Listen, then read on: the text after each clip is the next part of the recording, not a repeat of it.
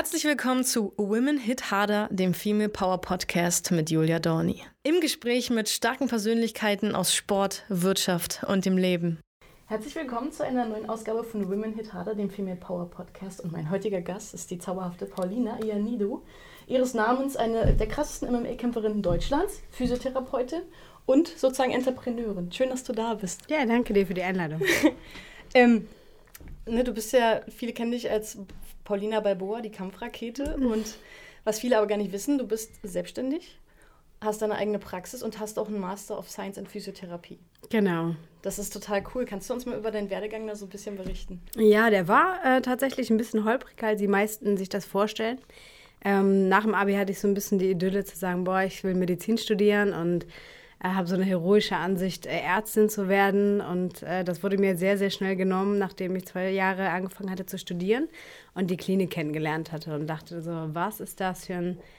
Also das Studium an sich war super interessant, aber wie sind die Strukturen im deutschen Gesundheitssystem? Und ähm, das ist jetzt auch schon über zehn Jahre her. Allerdings, äh, was für eine A, tatsächlich sehr männerdominante, aber auch ähm, unangenehme Situation das für mich war. So die Vorstellung von, ja, ich bin Ärztin, ich mache das und das zu haben, bis halt hin zu, okay, du musst dich durch so viele Instanzen kämpfen, wenn du das überhaupt haben möchtest.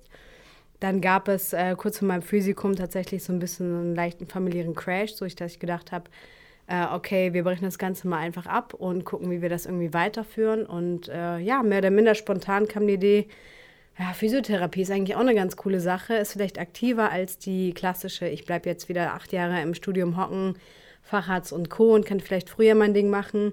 Und ähm, Ausbildung war auch äh, völlig okay. Zwar ein bisschen oldschool, aber das kann man ja danach ein bisschen aufstocken, sodass dann irgendwann der Bachelor kam. Und äh, nachdem ich dann zwei Jahre in der Praxis angestellt war, habe ich auch gedacht, Mann, ja, auch das ist scheiße. Äh, ich sitze ja in der Bank, das Gesundheitssystem schon wieder nervt es mich. Äh, ich muss das und das irgendwie so machen können. Und ähm, habe dann, ich glaube, 2016 angefangen, äh, genau, ich habe gekündigt und dann habe ich gesagt, okay, jetzt machst du einfach deinen eigenen Laden auf und parallel dazu den Master noch hochgezogen oder ja, fertig gemacht und äh, genau, da bin ich jetzt. Vier Jahre Selbstständigkeit, äh, eine cool, also echt gut laufende Praxis in Köln mit einem Konzept, was mich super happy macht und äh, meine Patienten auch. Also wenn du, wenn man dich jetzt so sprechen hört, ne, dann, und wenn man dich vor allen Dingen so sieht, dann denkt man sich, hä, das beißt sich doch, aber du bist wirklich auch 90er Jahrgang, genauso wie ich. dann denke ich so, war so viel Lebenserfahrung, so viel Expertise dahinter und du bist seit vier Jahren, also seitdem du 26 bist, selbstständig. Wahnsinn. Ja. Ähm, wie, was hat dir den Mut gegeben zu sagen, oh, ich mache das jetzt? Äh, tatsächlich die Demotivation im Arbeitsalltag. Also ich, dass jeder Physiotherapeut in Deutschland kennt es so ein bisschen ähm, die, das Gesundheitssystem, das Gesetzliche gibt es halt nicht vor länger als 20 Minuten oder lass es 40 maximal sein, wenn du ein Doppelrezept hast, irgendwie zu arbeiten. Und damit kommst du überhaupt gar nicht richtig hin. Also die meisten Patienten haben nicht nur ein, ein, körperliches Problem, sondern also du musst halt irgendwie anfangen zu gucken, okay, warum ist das so? Und dann kannst du auch nicht sechs mal 20 Minuten die Person durch ein Problem begleiten, was halt viel länger allein in der Rehabilitation braucht. Und äh, dann bist du halt auch als Physiotherapeut nicht in der Lage, die Leute adäquat trainieren zu können, zu sagen, okay, du bist jetzt äh, in diesem Punkt angelangt, du bist zu schwach, du hast 30 Kilo Übergewicht. Das kriegt man in 6 mal 20 Minuten nicht hin. Also war die Idee, gut, was mache ich? Klar, private Kassen kann man irgendwie ein bisschen anders modifizieren, aber wie kriege ich es hin, die Leute anders aufzuziehen? Und so war es in der alten Praxis, dass ich gesagt habe, oh, du bist von, gehst von Bank zu Bank zu Bank zu Bank. Die Leute legen sich hin, erwarten, dass du irgendeine Magie machst und danach geht es ihnen besser. Und bist von 9 to 5 oder von 8 bis, keine Ahnung, 18 Uhr dann da und völlig demotiviert, hast gar keinen Bock, hast super viel gelernt und am Ende bist du halt wirklich nur eine Masseuse. Und das war, ich gesagt habe, okay, fuck it. Gekündigt und ein bisschen, per, also Jetzt weiß ich nicht mehr, ob ich die Eier dazu haben würde, aber vielleicht auch, weil ich die Erfahrung habe. Ich hatte keine Rücklagen. ich habe irgendwie gesagt, okay, such den Raum, du hast die Qualifikation, du hast das, das und das. Äh, da gibt es in Deutschland äh, so einen quasi Umweg den, für den Direct Access, also der sektorale Heilpraktiker. Wie kann ich meine eigenen Physiorezepte schreiben?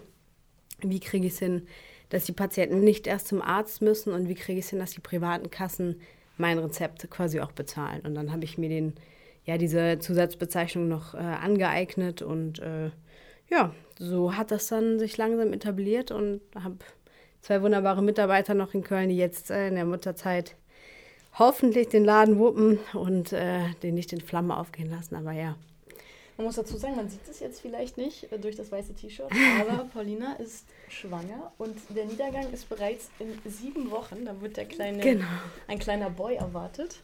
Und das ist natürlich auch eine Herausforderung, die du dann hast. Ne? Du bist mhm. selbstständig tätig und dann wirst du eine Mama. Also ich finde, das ist schon ein ganz schöner Konflikt. Siehst du das ähnlich oder anders? Es ist in Deutschland vor allem ziemlich unfair, muss man einfach sagen. Also als selbstständige Frau hast du eigentlich keine wirkliche Möglichkeit, dir die Zeit zu nehmen. Also du musst es vorbeugend machen, wissen, also erstmal planen, will ich ein Kind haben? Wenn ja, nein, okay, was muss ich als selbstständige Frau tun? Ich muss mich versichern lassen. Äh, es gibt den Mutterschutz so gesetzlich nur bei Angestellten. In der Selbstständigkeit kriegst du keinen Cent. Ach, im Ernst nicht? Mhm. Das wusste ich überhaupt nicht. Ja, oh und da Gott. musst du dich halt versichern lassen ja. im Rahmen einer zum Beispiel Krankentagesgeldversicherung, die dir dann sagt oder wo du dich halt krank schreiben lassen musst für den Zeitraum X, um, eine Summe, um dein Geld im Endeffekt irgendwie zu bekommen. Ähm, das gleiche gilt halt auch für Elterngeld. Ne? Also du kriegst, also je nachdem, wie viel du erwirtschaftest, halt mhm. tatsächlich nur einen Bruchteil von dem. Und das ist echt schwierig. Also wenn man alleinerziehend noch wäre, ich habe ja das Glück, dass ich meinen Mann habe, aber wenn die Vorstellung, alleinerziehend und selbstständig ist in Deutschland eigentlich die beschissenste Förderung, die du haben kannst. Also es muss gut aufgeteilt und geplant werden. Finde ich zwar sehr, sehr schade, weil es nichts ist, wo man sagt, so wir müssen den Timer jetzt anmachen los geht's, aber ähm, es könnte wie es könnte, wie die Kölner sagen. Ne? Ja. Dann, wenn es dann da ist, dann äh, ist man schon sehr erfindungsfreudig und überlegt sich alle Möglichkeiten, da gut durchzukommen. Na, ich denke mal, es ist ja auch so, ihr seid ja beide Sportler, du und dein Mann. Und ich glaube, wenn das Kind ja auch recht früh herangeführt wird daran, dass eben die Eltern sich auch bewegen und Sport machen und Leistungssportler sind. Und dann wird es ja sowieso von vornherein mit auf die Matte gebracht und ins Gym oder ins Studio, wohin auch immer. Ich glaube, das würdest du auch so halten, oder?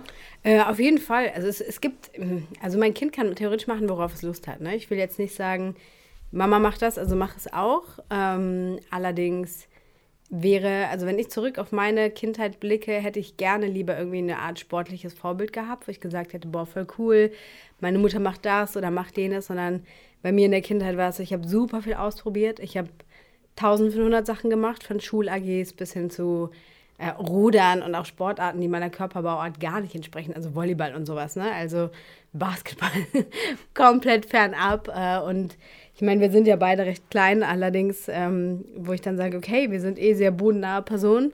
Also Ring und Boden ist halt, macht halt super viel Bock. Ne? Und ich sehe das ja bei den Kindern im Cage in Köln da sind so Knubbel, die wirfst du auf die Matte und die haben halt Bock zu raufen, ne? Und ja. Das ist so das, wo ich mich halt freue, weil ich glaube, das ist nichts, was keinem Kind keinen Spaß machen würde. Und dementsprechend auch die Jungs im, im Cage bei uns, die freuen sich schon, wenn er da ist und können wir das und jenes machen und ich so, ja, ja, ja, nimmt einfach. ich glaube, das ist auch so. Ich glaube, diese Community funktioniert auch so relativ nonverbal. Die nehmen einfach das Kind und kümmern ja. sich und machen und tun, genau. Paulina, was ich auch richtig stark finde, was ich gelesen habe, du bist zusätzlich auch Expertin, haltet euch fest, für Flexibilität und Beweglichkeit. was hast du das gelesen? Man, äh, auf Brain Effect. Ach, witzig, ja. Äh, was muss man dafür können oder was muss man machen, um das zu werden? Das ist ähm, tatsächlich gar nichts. Als Physiotherapeutin ist man das in der Regel automatisch, wenn du das, äh, ja, wenn du das gut drauf hast. Ähm, es ist wahrscheinlich auch so ein bisschen mal daraus entsprungen, dass es irgendwelche Themen gab, zu denen ich mal was referiert habe. Ähm, ja, im Endeffekt äh, können muss man dazu, sollte man einfach ein gutes äh, sportwissenschaftliches äh, Wissen haben und halt auch zu schauen, wann brauche ich was bei welcher Person. Ne? Und so kam das Ganze vielleicht auch raus, inwieweit welche Sportart braucht was, warum ist das eine wichtiger als das andere vielleicht oder brauche ich das überhaupt in ein, einigen Sportarten äh, wie zum Beispiel klassischerweise beim Fußball brauche ich keine Flexibilität. Das ist halt zum Beispiel völliger Nonsens, dass sie einen Spagat oder dass sie mit ihren Fingern die Zehen berühren müssen. Solche Mythen. Tiefbeugen sozusagen. Ganz genau, ne? Also es gibt, äh, das kam wahrscheinlich so ein bisschen mal aus so einem Kontext heraus. Allerdings, ähm, wie gesagt, ist das im Rahmen von, sage ich mal, auch Athletiktraining oder Sportspezifität tatsächlich so eine Sache, wo ich sage, hey, äh, kann man in Sachen mit reinnehmen, muss man aber nicht. Und genau.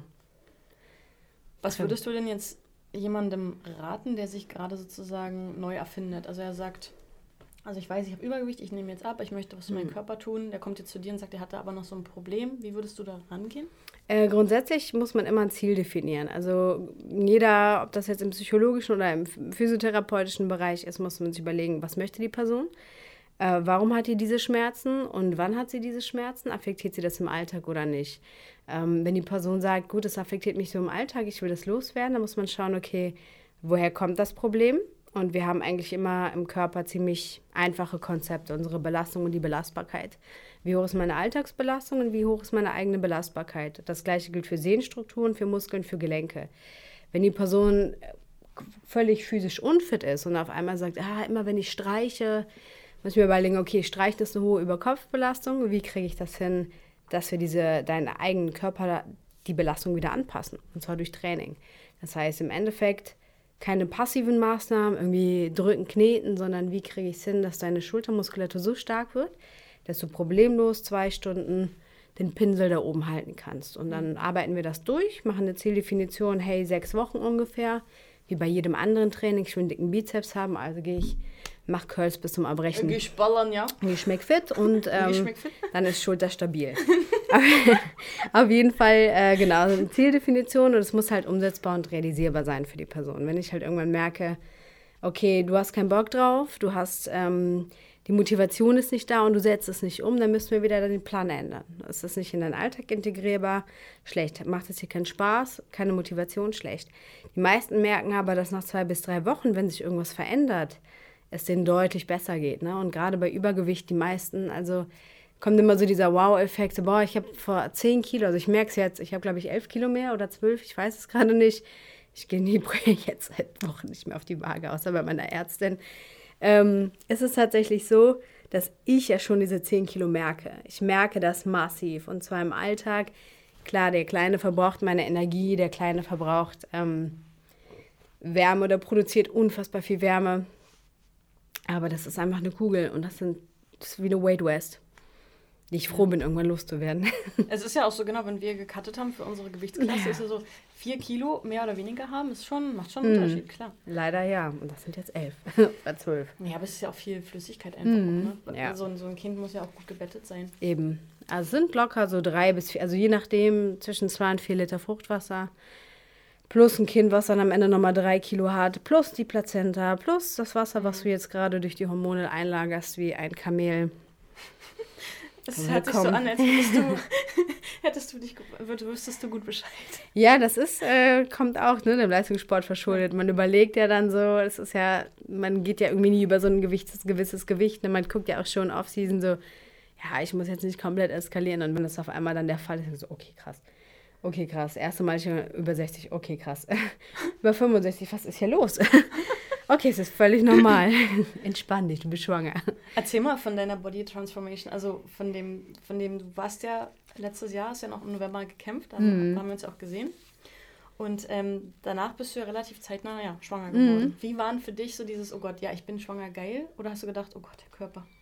Ähm, man muss ja die, die dazu auch sagen, wir hatten ja, glaube ich, ich glaube, keine zwei Monate vorher das Kind verloren gehabt. Und ähm, das war erstmal, also die Intention, also man muss da nach dieser Zeit drei bis vier Monate, also drei bis sechs Monate ist so der Schnitt, wo man sagt, hey, wenn ihr es probieren wollt, wartet aber bitte Zeitraum X mhm. ab.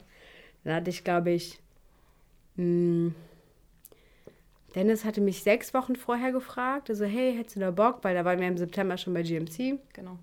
Und dann, glaube ich, eine Woche oder zwei später. Und dann äh, war es für mich halt so, dass ich gedacht habe, weißt du was, ich muss jetzt eh noch ein bisschen warten bis Januar oder so. Und wenn es dann klappt, dann ist cool. Und äh, dann gib nochmal Vollgas und guck, was du jetzt in den sechs Wochen nochmal rausholen kannst. Und äh, ja, das war schon absurd. Also 56 tatsächlich war also super. Ich habe keinen Tropfen halt geschwitzt. Also ich habe eigentlich nur diätet und mein Wasser also durch äh, die Carb Supplementation gemacht und so ein bisschen Waterload und das ging eigentlich super gut klar.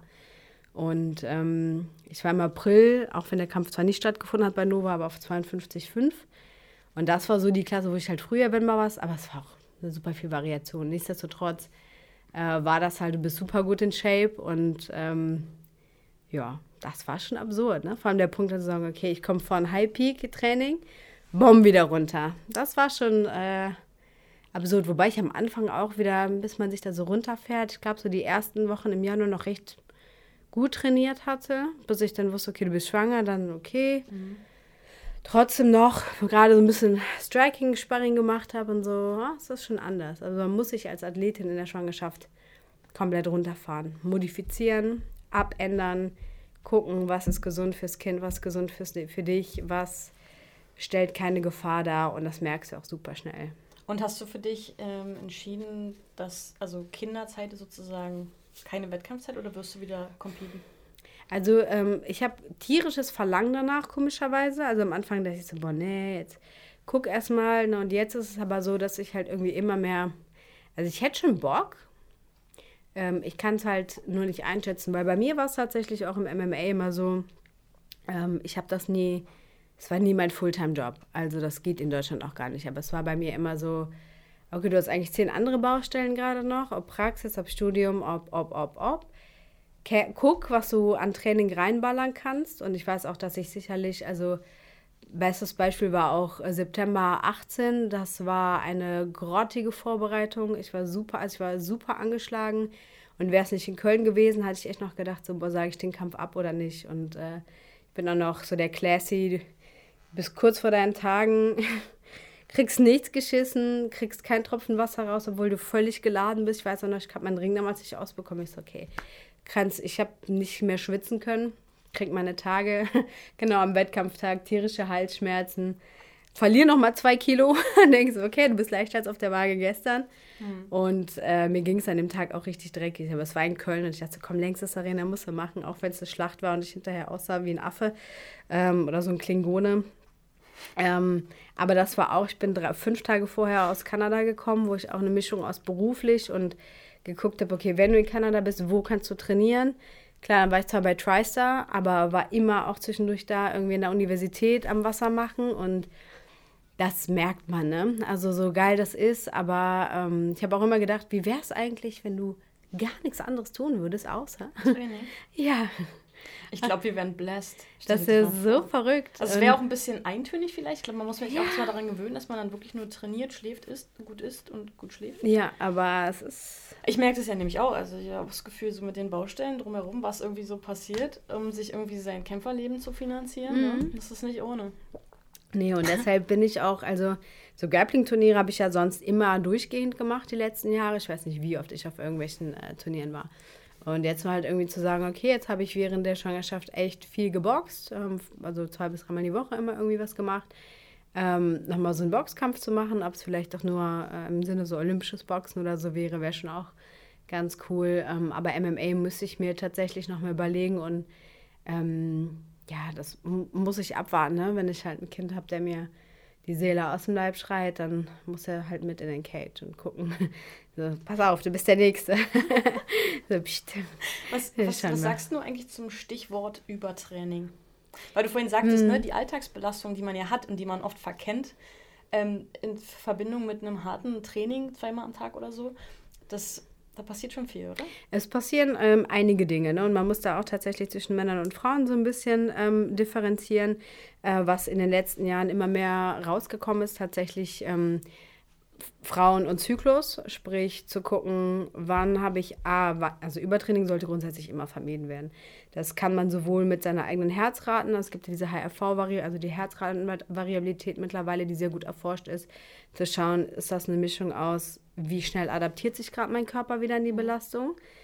Normalerweise sollte es so sein, dass ich sprinte zur Bahn, ich bin gut austrainiert, mein Herz geht schnell hoch und genauso schnell wieder runter ist in irgendeiner Form eine körperliche Überlastung da, muskulär, psychisch, äh, un, also im ja, nicht idealsten Falle alle zusammen, ähm, schlägt sich das halt auf meine ja, Herzratenvariabilität halt nieder und ich sehe, okay, mein Körper adaptiert nicht so schnell. Das heißt, ob die Muskulatur verschiedenermaßen überlastet ist, Hormone, Stress, Cortison und so weiter, äh, führt danach zu einer Erschöpfung, also maximale Erschöpfung, äh, sehr hohes Verletzungsrisiko, plus halt bei Frauen auch ähm, dass das den Zyklus affektiert. Ne? Das heißt, entweder Unfru also kurzzeitige Unfruchtbarkeit, ich kriege keinen Eisprung, Menstruation verzögert sich, Hormone sind wieder aus dem, ähm, ja, kom komplett durcheinander, mhm. aus dem Gleichgewicht, was wiederum dazu führt, dass wir psychisch affektiert sind, äh, müde sind, Depression, also ne, PMS-artige Depressionen bekommen und das ist, das ist ein ziemlich beschissener Zyklus.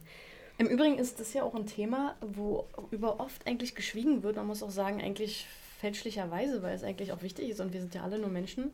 Und äh, Periode, ja, mag der eine schön finden, der andere nicht, aber gehört nun mal dazu, weil wir sind alle Menschen. Es ist äh, äh, gerade als Wettkampfsportler mit Gewichtsklasse kann man sagen, es ist scheiße schwer. Ja. es verändert einfach alles. Ja. Und äh, ja, locker zwei, drei Kilo kannst du da Wasser einlagern und das kriegst du nicht raus. Hm. Ja. Ähm, genau. Ich wollte mal wissen, was ist eigentlich für dich? Also wir sind ja nun MMA-Kämpfer und es ist ja vermeintlich männerlastiger, männerdominierter mhm. Sport. Würdest du sagen, das ist eigentlich eine Männersache? Der Sport? Mhm. Nee, gar nicht. Also ich war jetzt, ähm, also meines Erachtens, äh, nee, absolut nicht.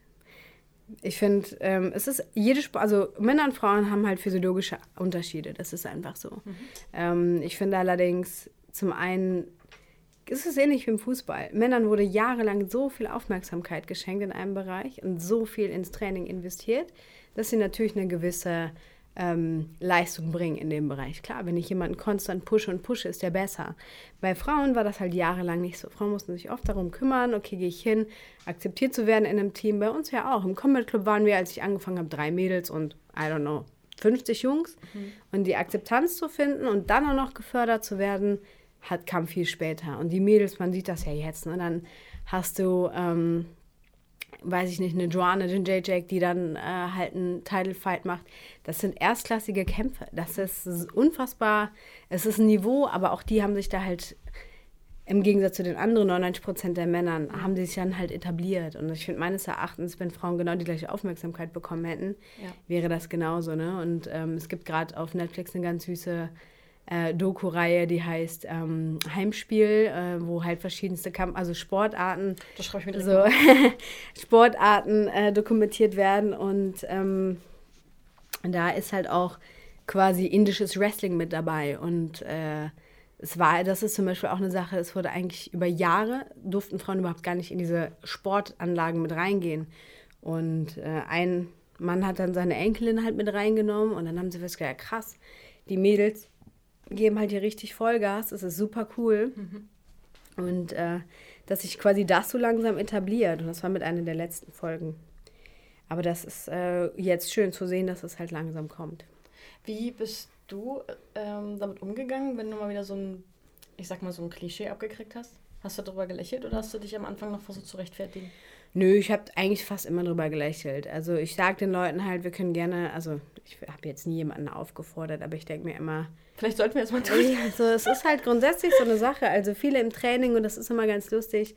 Also gerade im Boden. Klar, beim Striking macht natürlich, ähm, wenn jemand keine Erfahrung im, im Boxen hat, trotzdem sehr groß und lang und stark ist, ist es für dich als kleine, leichte Person immer unfassbar unangenehm, eine abzu... Also durch die Deckung auch. Da hast mhm. du keinen Bock drauf. Unkontrolliert ist doof, äh, ist Impact, macht keinen Spaß. Mhm. Wenn aber die Leute zum Beispiel zum Grappling gekommen sind und ich natürlich immer so moderat bin und nach drei Sekunden chokst du die zehnmal aus oder hast irgendwelche Hebel und dann fucken die sich richtig ab. Und dann bist du aber schon wieder in der Position zu sagen, hey, es ist völlig normal. Ich trainiere den Scheiß seit fünf, sechs Jahren. Was erwartest du? Und äh, da waren dann die meisten doch immer so, hm, mhm okay, ja, cool, so jetzt hast du so ein bisschen meinen Respekt bekommen, ne? Aber das ist ah, anstrengend. Ich weiß nicht, wie es bei dir ist. Wahrscheinlich, weil du ja auch eine andere Gewichtsklasse bist als ich. Aber bei mir war es oft so, ich ähm, habe ganz oft mit übertriebener Härte zu tun gehabt. Immer. So also super wirklich, oft. Also, ja. also wirklich ohne Sinn und Verstand. Ja, aber ich muss jetzt hier den Neckcrank oder was ja, auch immer ja. machen. Ich so, hallo, wir sind hier im Training, wir sind kein Wettkampf, wir sind keine mm. Gegner, wir sind ein Team, ja. Also das hatte ich äh, am meisten tatsächlich. Ähm, wir haben früher im, hat der Max Schwind auch im Combat Club war unser Ringertrainer und auch ein super cooler Typ und der hat uns auch immer irgendwie eingeladen, nach Neuss mitzutrainieren, bei Concordia beim Ringen. Und ähm, ich verstehe, also ich kann es nachvollziehen, weil ich es kenne. Ich verstehe es nicht, aber ich finde es auch nicht gut, ähm, wenn Religion und einfach eine gewisse, ähm, ja, ich sag mal, eine Kultur, die sehr männerdominant ist, ähm, dem so abweisend waren. Weil Max zum Beispiel war es nie und Max hat auch immer versucht, der hat uns da mitgenommen, hat gesagt, ey, trainiert hier, und das Kati, ITEC damals auch noch, ITEC Emadi, ähm, kommt, macht euer Ding. Ähm, und die Jungs haben uns teilweise, also ich wurde durch die Halle geworfen und kam eigentlich immer zurück als äh, wurde ich ja von einem LKW überfahren und halt auch richtig, also unfair auch. Äh, Im Sinne dessen, so, ja, mach mal mehr, Alter, ich wiege auch 10 Kilo oder 20 Kilo weniger wie du.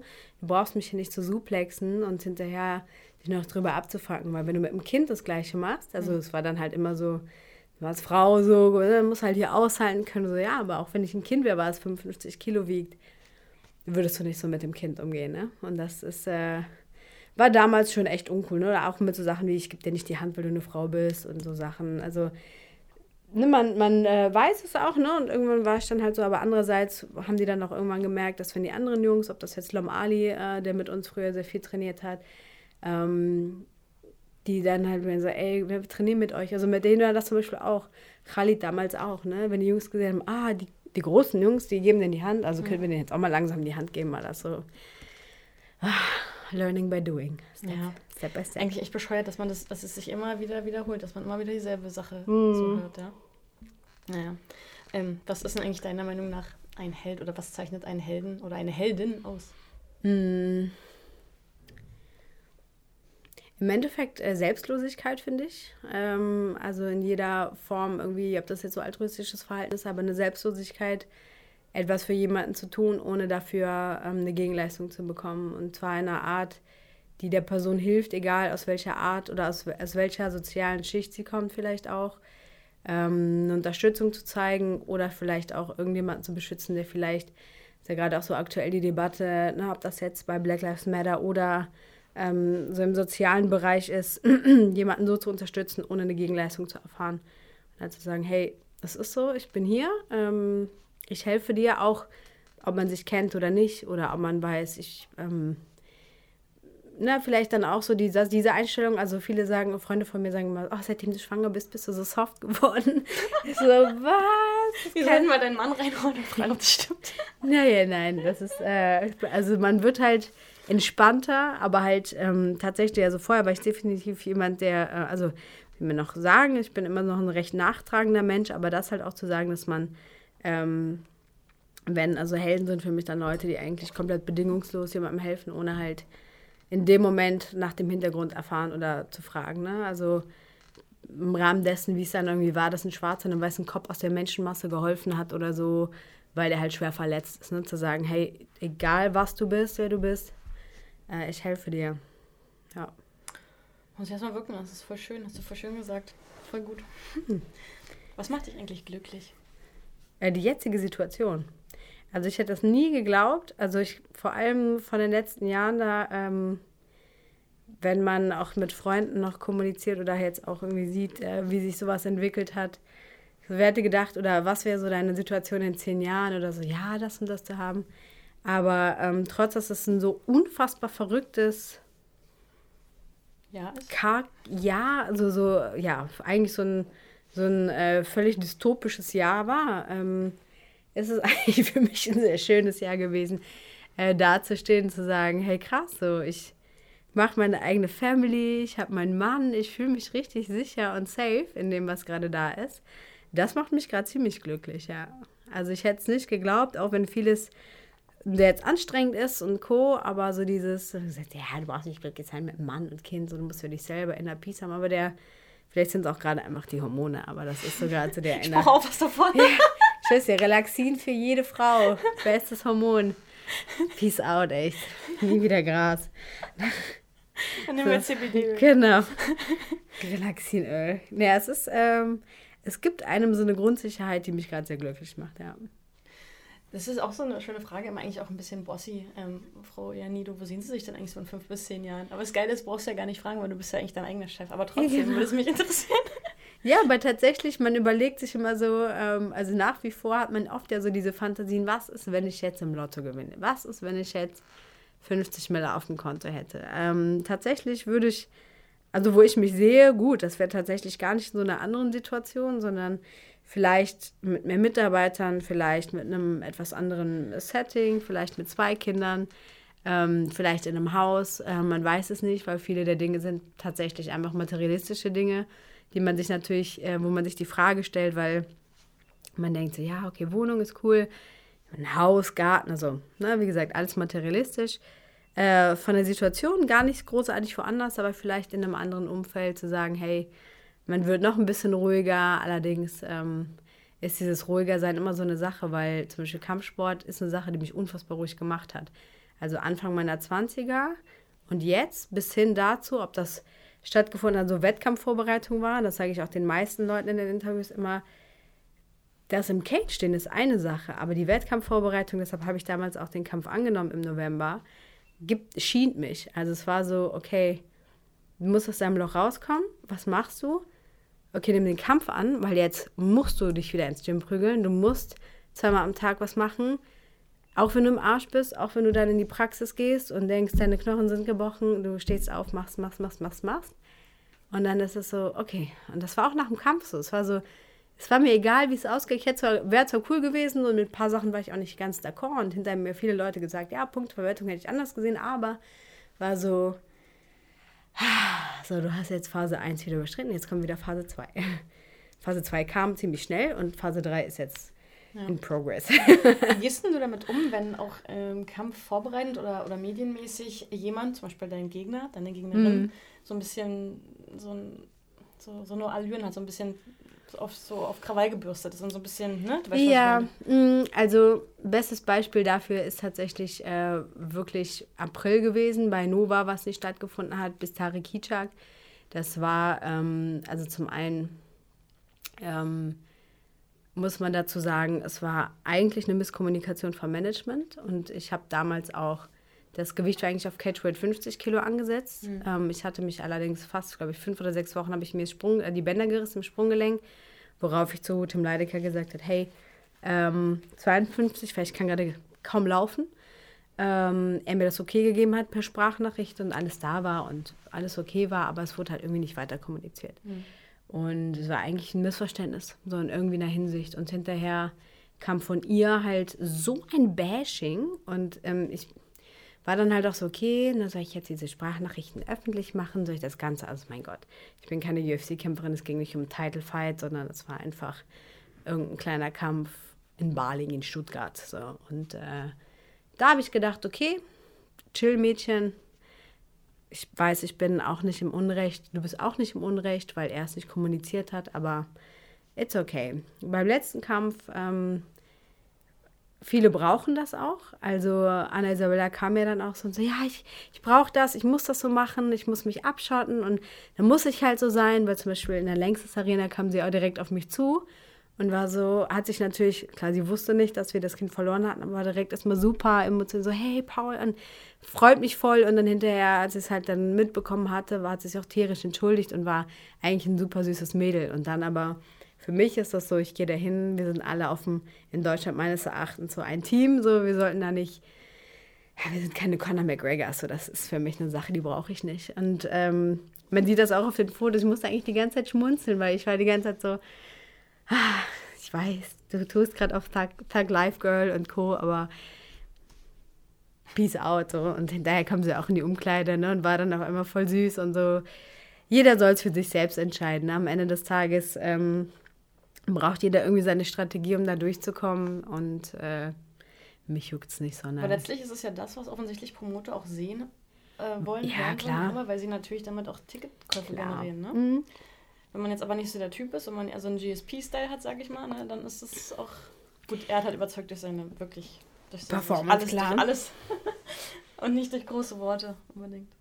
Ja, aber das ist halt tatsächlich so, ne? Also du hast entweder zwei Arten, ne, die dann wie so ein Adorf dann eine Entourage mitbringen und dann halt nach 20 Sekunden K.O. gehen durch einen High-Kick. Ähm, aber ja, also für die, die Bock drauf haben, ich kann es auch nachvollziehen, es gibt viel Sicherheit. Ähm, ich war da nie die Type für. Ich habe auch vorher mal mit den Kämpfen, ich bin eigentlich immer, außer halt die Situation im Cage, wo ich auch schon, äh, da hat ja die Mandy mir noch geschrieben, vor ein paar Tagen, ähm, Mandy Böhm meinte, Papa, ich habe den Kampf doch mal gesehen, ey, hm, ähm, ich merke das immer, wenn du aufgeregt bist, geht dir die Puste raus und ich so, ja, ich weiß, aber ist schon okay. So, es ist so, für mich dann kommt ihr Ganze, so gerade da war es auch ein super emotionaler und Kampf. Welchen, Kampf welchen Kampf hatte sie gesehen? Oder Den letzten Ach, im November. Hm, okay. Und äh, da hat man, bei mir war es halt echt so irgendwann so ein, so ein emotionaler Schalter, wo ich gedacht habe, boah krass, es ist eigentlich bald vorbei und jetzt äh, Phase 2. so dieses ah, strukturierte abgehakt. Okay, weiter geht's. Ja. Was ist eigentlich dein Lebensmotto, wo wir gerade so schön dabei sind? Mm, boah, das hat sich auch über die Jahre komplett gewendet. Also ich. Ah. Wie war es denn früher? Sagen wir so.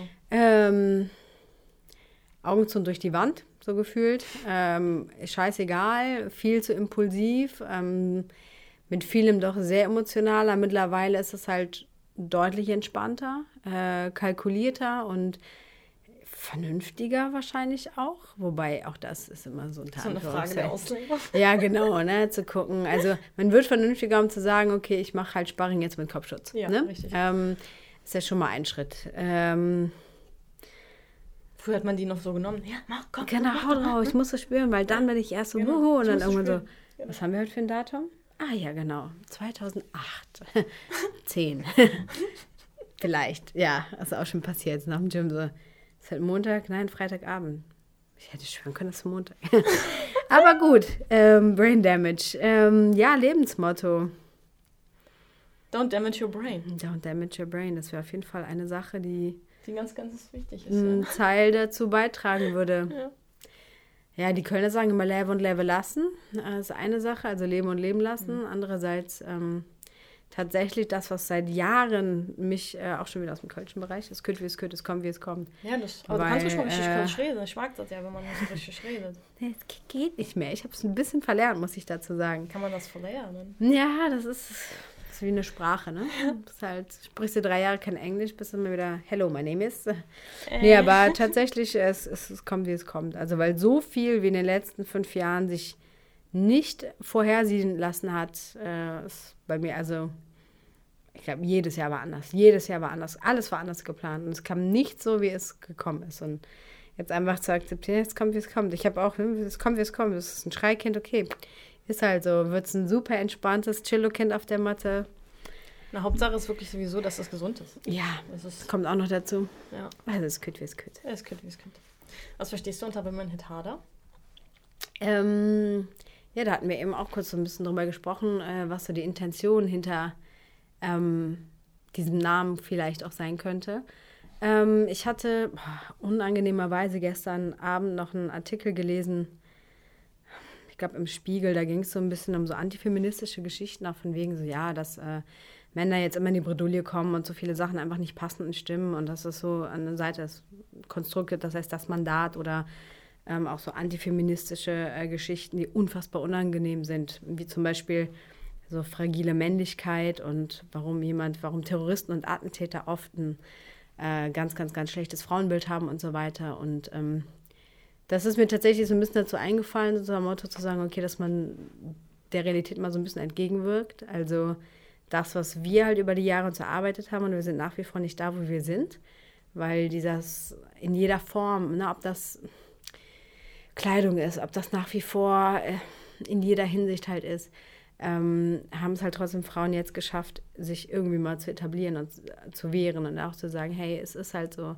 Und ähm, die Resilienz der Frauen, das ist halt das, was vielleicht auch in diesem Fall dieses Antifeministische so ausmacht, ist halt, dass Frauen unfassbar zäh sind. Du siehst es in Kriegen, du siehst es, ähm, also bei vielen meiner Patientinnen sterben die Männer halt immer zuerst, so traurig es ist. Also ich wünsche es mir auch nicht, aber so Frauen nagen halt mehr. Ne? Mhm. Also du hast halt in irgendeiner Form diese Zähheit, ob das Krieg ist, ob das vielleicht auch der Instinkt ist zu sagen, gut, ne, jetzt kann man, wenn man ein Kind hat, dann irgendwie äh, nachvollziehen, dass du halt da wie so ein Tiger oder so eine Löwin dann da äh, greifst und packst und ähm, dass ich halt auch glaube, dass tatsächlich, ja, also auch das Durchhaltevermögen der Frau höher ist und somit halt auch, wenn man halt erschöpft ist, und das haben wir witzigerweise hat das irgendjemand bei meinem Kampf gegen Samia gesagt, so, ey, du bist am Ende immer noch, immer noch, du stehst immer, du bist gegen das Knie gelaufen, so ein Ei, stehst wieder auf und bist und bist und bist, dass ja einfach die Bissigkeit der Frauen äh, dafür halt auch steht.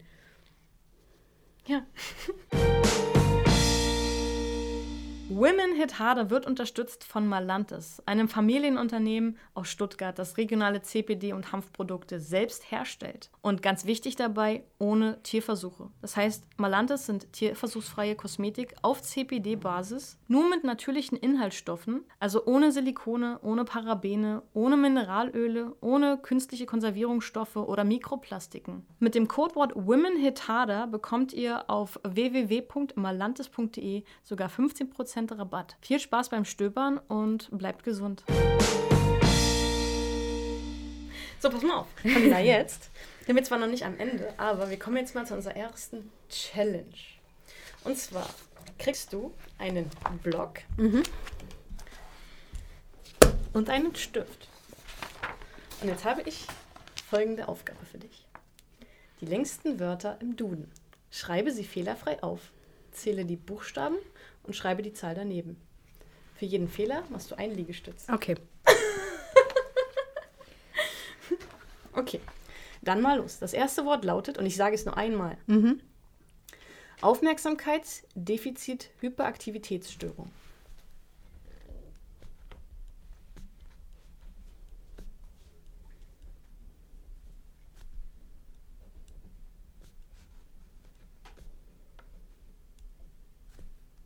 Das hört gar nicht mehr auf das Wort. Okay.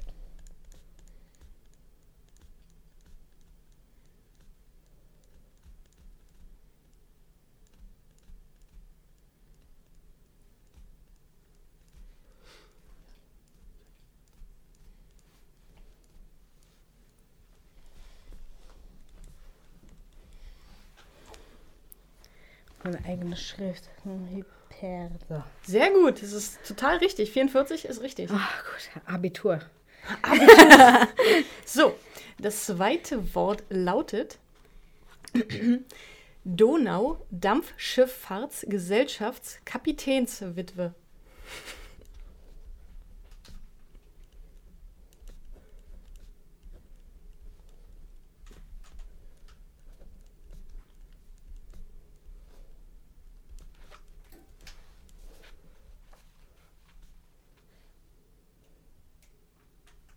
Soll ich es nochmal wiederholen? Ja. Donau Dampfschifffahrtsgesellschafts Kapitänswitwe. Ey, das hat der Duden im Buch, das muss man sich mal geben. Dampfschifffahrt, Donau, Dampfschifffahrtskapitän. Okay, Donau, also.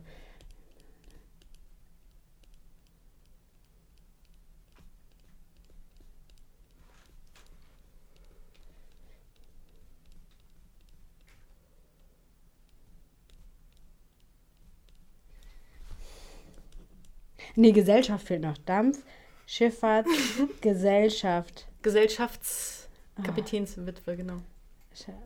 Okay, no, das hat, ach, Dios mir. Ähm, warte mal, 36, 37,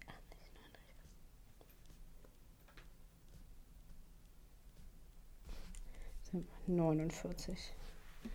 Richtig. So, das letzte Wort, das hat es jetzt mal in sich, es hat nochmal mehr Buchstaben, und zwar Rindfleisch, Etikettierungs-, Überwachungs-, Aufgabenübertragungsgesetz. Ich wiederhole nochmal. Rindfleisch, Etikettierungs-, Überwachungs-, Aufgabenübertragungsgesetz.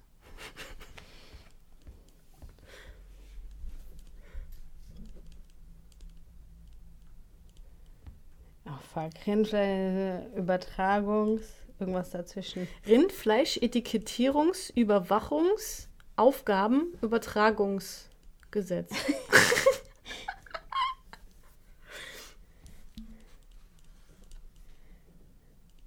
Boah, fuck, warte mal. Rindfleisch, Etikettierung, Überwachung, Auftrag, Überwachung, Überwachungsaufgaben, Übertragungsgesetz. Genau. Gaben, Übertragungsgesetz. Okay. Etikettierung, überlegen, wie das wird geschrieben. Eins, zwei,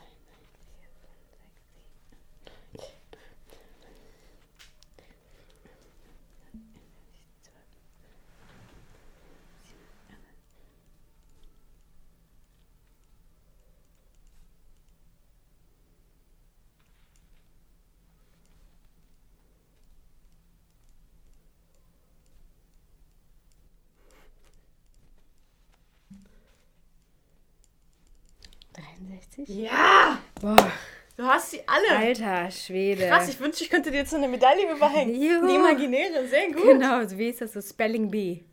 Vielleicht hast du ja auch noch richtig gezählt, aber hast dir trotzdem nicht treffen. Ja, ich wusste ja. Wie wird Etikettierung gesagt? Vielleicht habe ich es Etikett. Das letzte. Ah, okay, cool. Na, ich habe es zwar falsch geschrieben, aber ich habe einen Q aus dem K gemacht.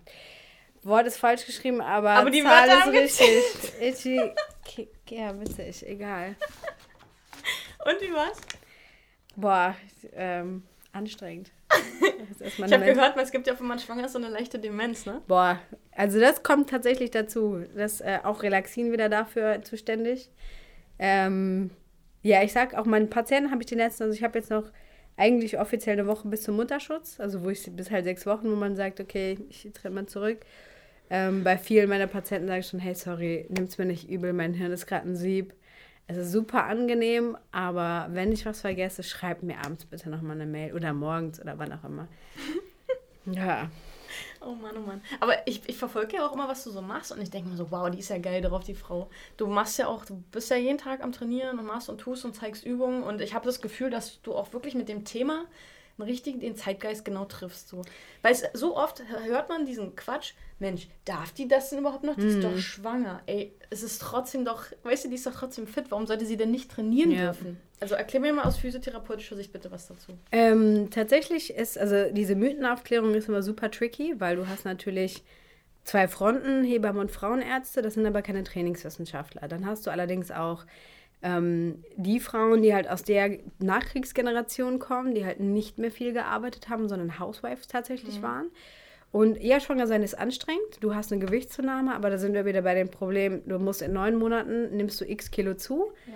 Deine Belastung war vorher nicht diese, sondern du warst vorher bei 60 Kilo und jetzt hast du eine 10 Kilo Weight West am Ende des Tages drauf. Du musst deine Belastung anpassen, also deine eigene Belastbarkeit auch erhöhen. Und ähm, wir waren gestern auch im Zug und dann, ich lese mir natürlich Studien durch, ne? Ist das, was ist Krafttraining? Wie wird es differenziert in der Schwangerschaft? Was ist gut, was ist nicht gut? Und ähm, es ist ein Unterschied, ob ich eine anstrengende Feldarbeit mache und kein konstruktives Training.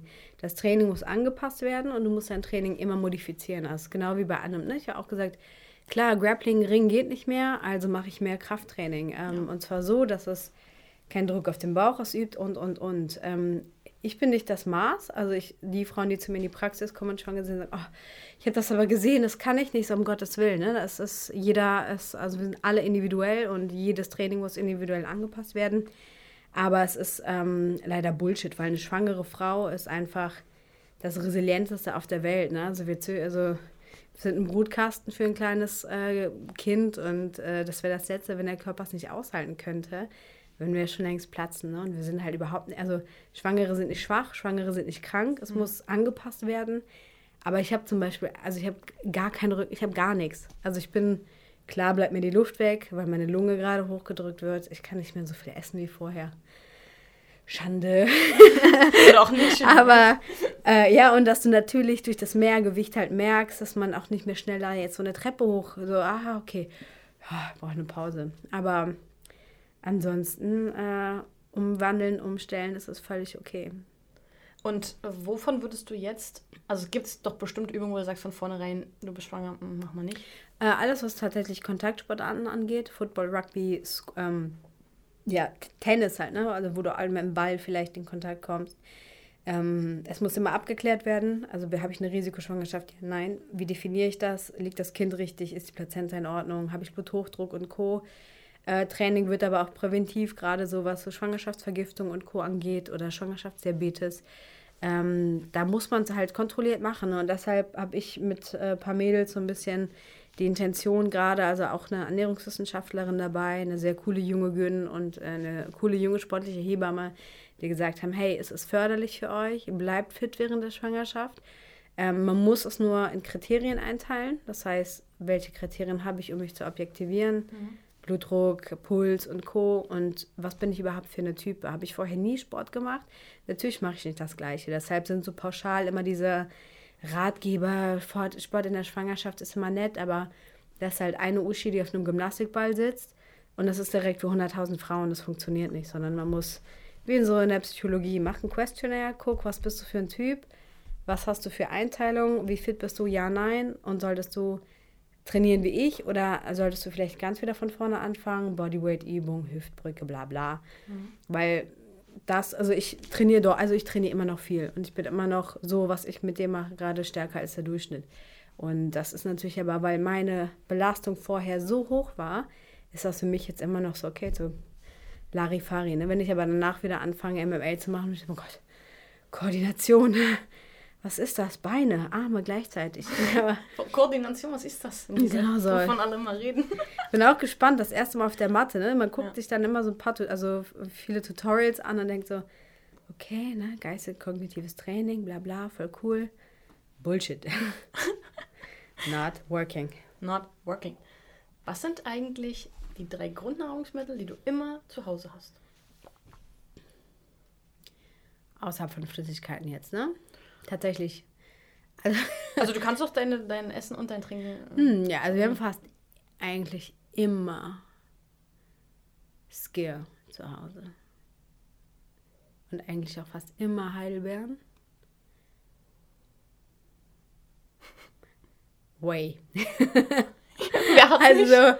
also eigentlich ist es ja immer so, klar so Way und so, aber jetzt gerade, ja, doch, das sind so die drei Basics, die wir fast eigentlich immer, auch jetzt aktuell letzten Heidelbeeren habe ich Freitag noch mit gestern weggepackt, aber ja. Und ähm, bist, du, bist du ein Kaffeetrinker? Ja. Also Kaffee auch immer da? Ja. Kaffee ist auch immer da. Das ist auch so ein typisches so ein Klischee, ne? Also wenn du schwanger bist oder so still sind, darfst du nicht mehr so viel Kaffee. Ist das? Also ja? so viel tatsächlich, also drei, bis zu 300 Milligramm gehen. Und das ist, sind drei Tassen. Ähm, ich habe vorher, also ich hm, habe einmal bei der Studie mitgemacht, da musste ich für einen Kollegen in der Sporthochschule fünf Tage nüchtern bleiben, also keinen Kaffee trinken. Ähm, ging auch mit Blutabnahmen und Co. einher und ähm, ich hatte Entzugserscheinungen. Also ich hatte, bin aufgewacht und hatte tierische Ko bin aufgewacht, hatte tierische Kopfschmerzen und ähm, war richtig mürrisch. Ja. Nach drei, vier Tagen hatte ich das eingependelt, aber als ich meinen ersten Kaffee habe, war es halt wieder weg. Also ich trinke jeden Morgen eigentlich immer noch meinen Kaffee, standardgemäß, mhm. alles cool. Wir hatten das Thema nämlich auch ähm, mit einem Nutritionist bei uns und der sagte zu mir, du bist ja wirklich, ich trinke ja sehr viel Kaffee und mhm. auch der stärkste Kaffee der Welt und so, ne? Und der meinte so, glaubst du, du würdest es schaffen, sozusagen Post-Fight ähm, oder Pre-Fight, wie auch immer, ähm, mal keinen Kaffee zu dir zu nehmen? Dass wir mal diesen Test machen können, wie du dann auf einen Espresso reagieren würdest kurz vorm Kampf. Ich so, äh, nee. Ja. nee, mach ich nicht. Also die Toleranz, deshalb gibt es ja auch ne, natürlich Koffeintabletten. Und die genau. aus dem Kraftsport tatsächlich hast du, die nehmen teilweise bis zu 500, 600 Milligramm vor dem Training, was halt ein normal Push ist. Also du musst es schon cyclen, weil die Adaption, also die Gewöhnung ist schon sehr, sehr groß. Muss man halt leider sagen. Aber gut. So, jetzt habe ich noch zwei Fragen für dich mhm. und dann gehen wir über zu den nächsten Challenges. Interessant. Was wäre denn eigentlich dein Traumprojekt und mit wem und worüber? Mm. Wir haben jetzt vor kurzem äh, oder vor kurzem hatte ich ein, eine Übersetzung gemacht für einen äh, bekannten, äh, auch erst ein älterer Sportwissenschaftler, der sich unfassbar viel mit der Kinderbewegung auseinandersetzt. Äh, Avery Feigenbaum, äh, Professor Dr. Avery Feigenbaum. Und ähm, ich glaube, ich hätte auf jeden Fall Lust, das wäre so eine Sache, wo ich sagen würde, das könnte man in Deutschland viel besser initiieren, weil es halt einfach außer Fußball nichts anderes gibt. Aber Kinderbewegung und Kinder zu einer anderen Sportmotivation zu bringen, bewegungsmotivierend. Ähm, das gleiche aber auch für alle Bereiche, ne? Geriatrie, also an, allgemein, das ist immer so meine Mission, Mission im Bewegungs-, äh, ja, Movement-Bereich, äh, allgemein Leute zur Bewegung zu bringen. Mhm. Und wenn man es schaffen würde, halt bei den Kindern anzufangen, dann eine Education reinzubringen, zu sagen, ey, bewegt euch, wenn ihr 80 seid und keinen Wumms in den Beinen habt, dann ist Kacke. Ja, das wäre auf jeden Fall ein ganz schönes Projekt. Nee, hört sich auf jeden Fall richtig spannend an. Das ist auch so was, was mich total, also so soziales Engagement, gerade im Hinblick auf Körperertüchtigung und. und ähm, Ach, Selbstbewusstsein, also alles ja, im Endeffekt, ne? Genau. Zu lernen, auch im Team zu funktionieren und ähm, mit, dem, mit dem anderen dankbar zu sein, dass der Partner, der Gegner da ist, wie auch immer. Das haben mm. wir auch so, ne? Diese äh, vermittelten Werte ja. da. Polina, was ist eigentlich dein geheimes Talent? Schatz. was ist mein geheimes Talent? Die Stimme aus dem Off. Ja, ist gut.